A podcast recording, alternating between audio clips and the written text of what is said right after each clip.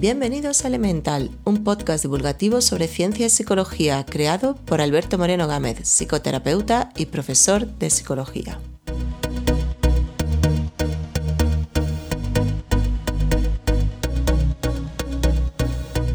Muy buenas a todos, episodio 18 de Elemental y vuelvo con un tema nuevo como siempre y algunos ha preocupado, me ha, preguntado qué pasa con el podcast no pasa nada, solamente lo que anunciaba ya en el anterior episodio, que posiblemente no mantenga el ritmo semanal en, todos los, episodios, no va a ser posible. Yo lo intentaré igualmente. Y hoy voy a hablar sobre lo que la psicología ha estudiado acerca del fenómeno del patriotismo, como siempre de una óptica científica y evolutiva, repasando las investigaciones que se han llevado a cabo sobre el tema. No esperéis que acabe opinando sobre política, eh, a pesar de que el momento actual la verdad es que da mucho juego. Eh, bueno, pero ¿por qué no abordar este tema ahora, justo aprovechando que en España hemos tenido otra vez elecciones hace muy poquito y con más de un partido político evocando sentimientos patrióticos para pedir el voto? Además del asunto de los nacionalismos, que sigue estando en la noticia pues, todos los días. Eh, bueno, eso me cuentan, porque hace tiempo que me quité de ver la televisión y como otra mucha gente no lo echo de menos, desde luego. Y gracias, por cierto, a todos los que me dais algún tipo de feedback sobre el podcast. Eh, bueno, algunos me decís que es eh, demasiado lento o demasiado denso en cuanto a contenidos, otros pues sí que mm, pensáis que esta fórmula eh, de episodios más breves y con un, solamente, con un tema solamente funciona bastante mejor. Yo voy tomando nota y seguramente en la tercera temporada añadiré algunos cambios, pero por ahora voy a seguir con la, con la misma fórmula.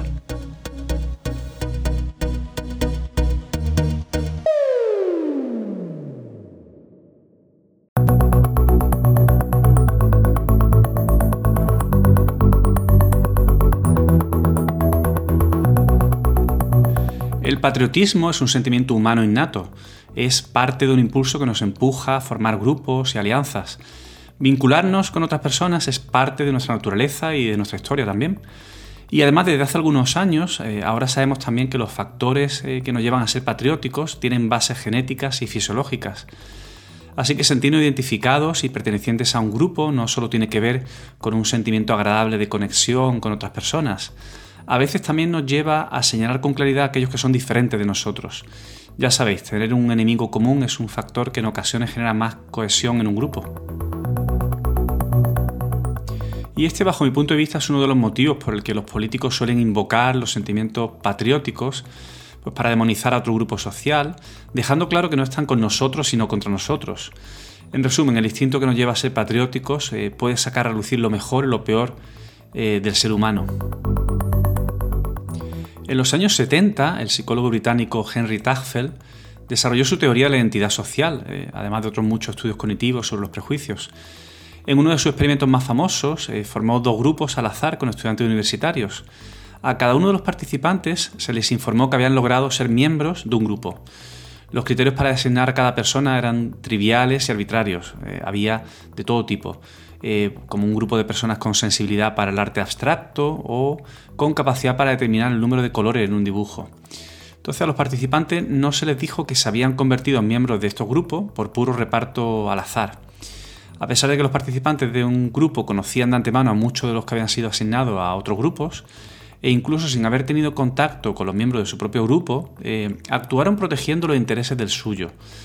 En diferentes tareas que les presentaron, elegían opciones que discriminaban a los otros grupos y beneficiaban al suyo, en el que acababan de ingresar como miembros solo un minuto antes. Actuaron de esta forma incluso aunque no obtuvieran ningún beneficio personal. Tagfeld llamó al grupo con el que los participantes se identificaron como el in-group, el grupo de los míos, y el out-group eh, o grupo de los otros. Estos términos se convirtieron en la referencia en psicología y posteriormente en las investigaciones neurocientíficas y genéticas. Para los que investigan el fenómeno del patriotismo y por qué tiene tanto poder en las campañas electorales, una de las claves es que el grupo con el que nos identificamos eh, funciona como una guía o brújula acerca de quiénes somos y a dónde pertenecemos. De la misma forma que con el lenguaje y las palabras categorizamos lo que nos rodea, lo estructuramos y lo definimos, nuestro grupo social nos sitúa en el mundo, eh, en cuál es nuestro lugar y categoría. Y una vez que nos sentimos identificados y pertenecientes a un grupo, eh, parece que nos esforzamos por mejorar el estatus de, ese grupo, como forma lógica de mejorar también nuestro estatus, eh, en parte también alimentando la idea de que los míos son mejores que los de los otros grupos. Ya Ivan Babel es uno de los primeros científicos que combinó estudios sobre identidad social y pruebas de neuroimagen, ya sabéis, para entender qué ocurre en el cerebro cuando se activan procesos mentales. Para él, el patriotismo es una forma de identidad eh, y quiso demostrar que la identificación grupal se activa de manera inmediata eh, y que comienza desde que nacemos, además. En una de sus investigaciones, eh, Babel asignó a cada sujeto experimental a uno de los dos grupos que diseñó para el experimento, de una manera muy parecida a la metodología empleada por Tagfeld. Estando los participantes dentro del escáner de resonancia magnética, eh, se les mostraban imágenes de miembros de su grupo y miembros de otro grupo. Al ver las imágenes de los suyos, eh, los sujetos mostraron más activación de la amígdala, que es una de las áreas cerebrales más primitivas relacionadas con las emociones sobre todo. Al ver a miembros del otro grupo, la activación era mucho menor.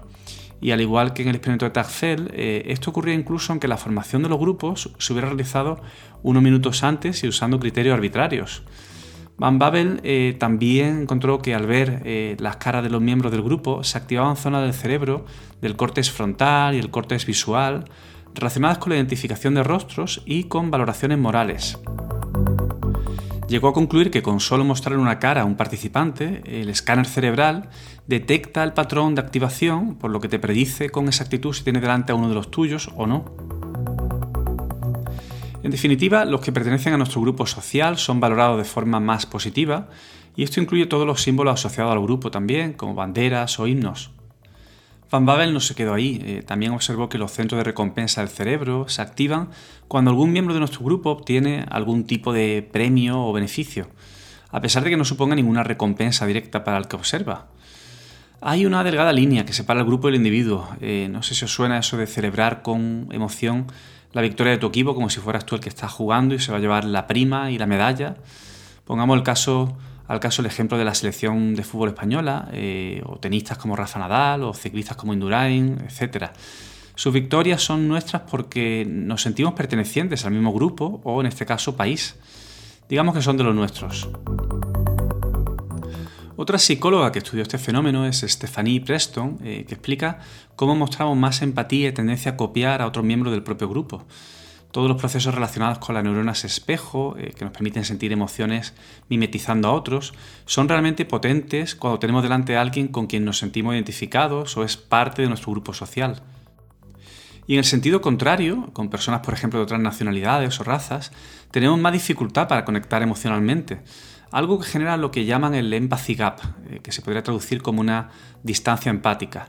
Muchos autores relacionan en gran parte la xenofobia con este fenómeno perceptivo y emocional, algo que a mí me encaja especialmente con una experiencia que muchos han vivido. Esto de que al conocer y compartir vivencias con personas muy diferentes o de otros países, los juicios previos y la distancia emocional eh, se diluyen en gran medida para sentirse perteneciente a un grupo más amplio, eh, a tu propio país. Bueno, y más psicólogas. Eh, Mina Zikara, que dirige el Laboratorio de Neurociencia de Harvard, y que por cierto tiene una charla TEDx eh, muy interesante, al igual que ya Ivan Babel, del que os hablé antes, eh, y bueno, y en las notas ya os imagináis, tenéis los enlaces por si tenéis tiempo libre y, ganas de, escucharlo y de verlo. Bueno, pues Zicara plantea una distinción entre patriotismo y nacionalismo. El patriotismo sería el nosotros somos geniales, mientras que el nacionalismo sería algo así como nosotros somos mejores que los demás.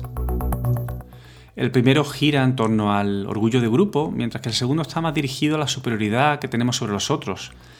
En sus estudios, además, ha encontrado que el patriotismo se puede convertir en nacionalismo si se empiezan a percibir los otros grupos como amenazantes o peligrosos. Zicara también monitorizó los patrones de activación cerebral para observar cómo no solo se activan las áreas de recompensa que nos producen satisfacción cuando nuestro grupo le va bien, sino también cuando le va mal al grupo al que no pertenecemos y que vemos como amenazante. En esta percepción de competición, muchas personas disfrutan de las desgracias que les suceden a un país que sienten como enemigo, ya sea en la actualidad o históricamente.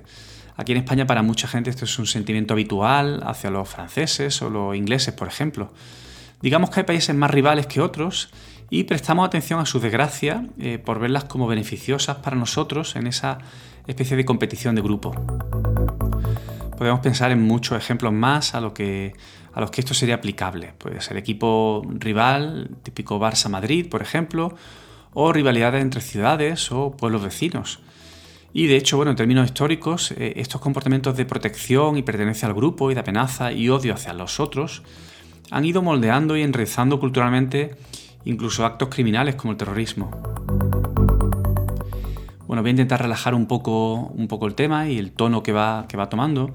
Y os cuento un divertido experimento de Gary Lewis, eh, del Departamento de Psicología de, York, en Londres, que planteaba lo siguiente. Eh, formaba dos grupos de sujetos experimentales en el laboratorio y se les daba dinero que tenían que emplear eligiendo alguna de las opciones que le ofrecían. Podían eh, quedárselo para ellos, guardárselo, o invertirlo en un fondo común de su grupo. Pusieran la cantidad que pusieran, esta se vería multiplicada y luego se repartiría entre los miembros del grupo. Esta opción eh, deja al sujeto experimental con menos dinero, pero enriquece eh, en global al grupo. Aunque los participantes no tenían que temer por el juicio de los demás ante su elección porque esta era secreta, Luis y su equipo encontraron que la mayoría invirtieron todo o casi todo en el fondo común. En esta condición eh, estaban evaluando la capacidad de sacrificio hacia el propio grupo al que perteneces. Pero en otra condición, para medir comportamiento hacia grupos rivales, les plantearon a, otros participantes las mismas dos opciones más una tercera adicional.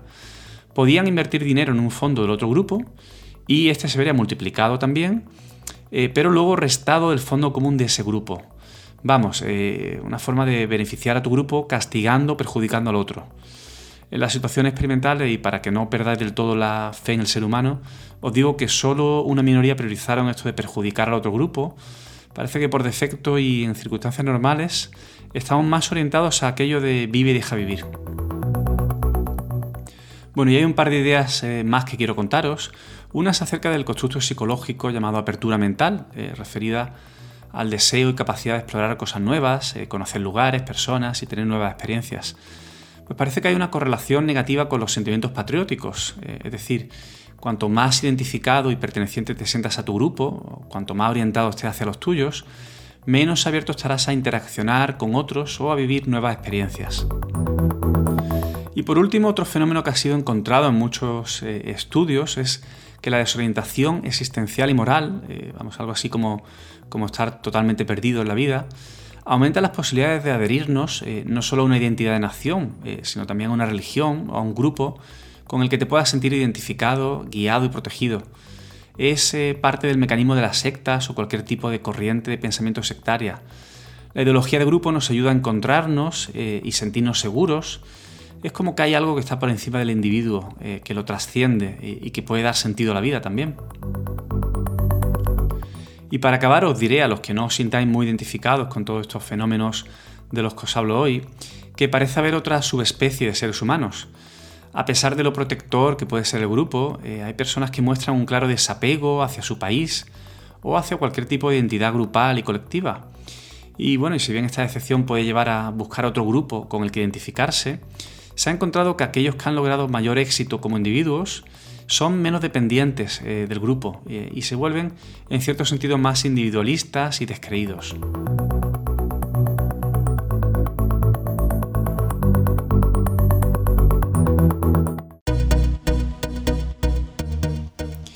Bueno, como veis no he tenido que nombrar a ningún partido político aquí en España, así que prefiero que cada uno saque sus propias conclusiones o aplique alguna de estas ideas al panorama que tenemos aquí en nuestro país. Yo cada vez veo más personas que afirman eso de yo soy ciudadano del mundo y al margen del factor moda o, el hecho de aparentar ser más guay o moderno, creo que es un fenómeno real. Eh, ya sabéis, viajar y conocer personas de otras culturas y países eh, difumina el racismo y la xenofobia hace que muchos se sientan pertenecientes al país más grande que conocemos, eh, el planeta Tierra, si se me permite la licencia. No deja de ser curioso de todas formas eh, todas las posiciones que podemos adoptar, eh, sentirnos de nuestro barrio, pueblo, ciudad, para defender pues, la venta del producto local en los comercios, o sentirnos españoles cuando se evocan ciertos signos.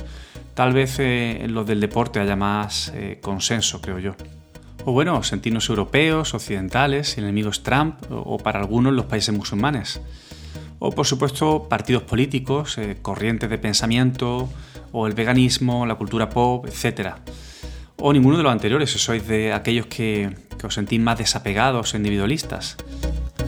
Yo personalmente no sabría dónde situarme, eh, seguramente en todos los puntos dependiendo de las circunstancias, aunque encuentro el equilibrio ideal en esto de centrarme en mis intereses personales y a la vez suponen algún beneficio para otras personas. Y bueno, eh, un ejemplo es el, hecho humilde de divulgar una pequeña parte del conocimiento científico desde este podcast.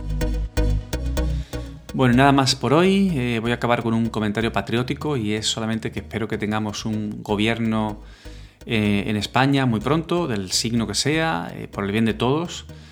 Mientras tanto, os espero en el episodio 19 de Elemental. En las notas del episodio tenéis los enlaces para profundizar más sobre cada uno de los temas del podcast. Podéis dejar comentarios y sugerencias en las redes sociales y en la web albertomg.com tenéis toda la información y el blog con todos los artículos que se publican sobre los temas de cada episodio. Si quieres apoyar este podcast, déjanos un comentario en iTunes y ayudarás a que este podcast llegue a más personas.